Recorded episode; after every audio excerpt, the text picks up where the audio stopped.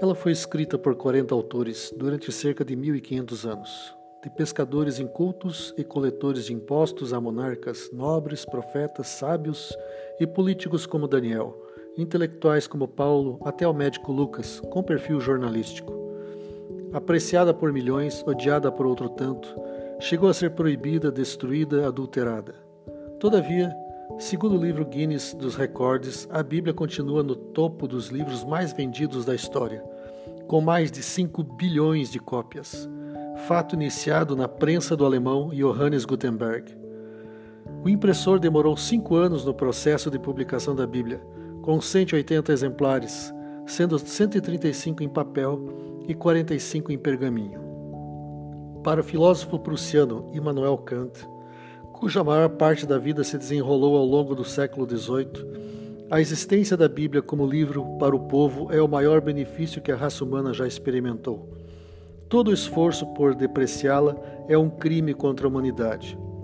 Isso se explica porque a meta do luteranismo era educar o povo para ler a Bíblia, a fim de romper as amarras medievais da ignorância. Mas há quem teve atitude contraditória, caso do imperador brasileiro Dom Pedro II. Ele confessou amar a Bíblia, lê-la diariamente, e que quanto mais a lia, tanto mais a amava. Atitude nada honesta, haja vista a escravidão reinar no Brasil até 1888, um ano e meio antes do golpe militar republicano, por mais que autores como Laurentino Gomes garantam não ter havido escravos nos palácios imperiais, principalmente em Petrópolis. Por outro lado, no hemisfério norte, o presidente Abraham Lincoln aconselhava a tirar o que puderdes desse livro, a Bíblia, pelo raciocínio e o resto pela fé, e vivereis e morrereis um homem melhor.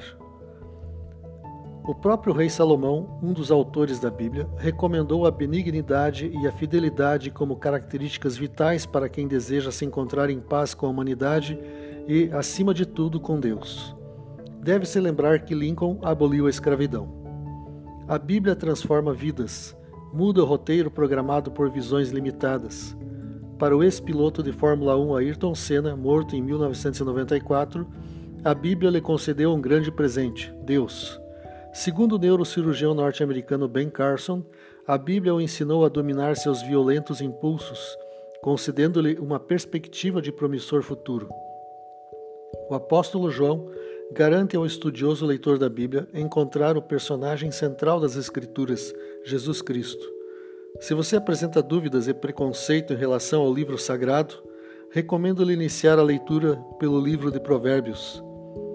Certamente você perceberá os benefícios do conteúdo da narrativa bíblica em sua vida, assim como na vida daqueles que o cercam. Livre para sempre voltará na próxima semana. Que o Senhor o bendiga e até lá.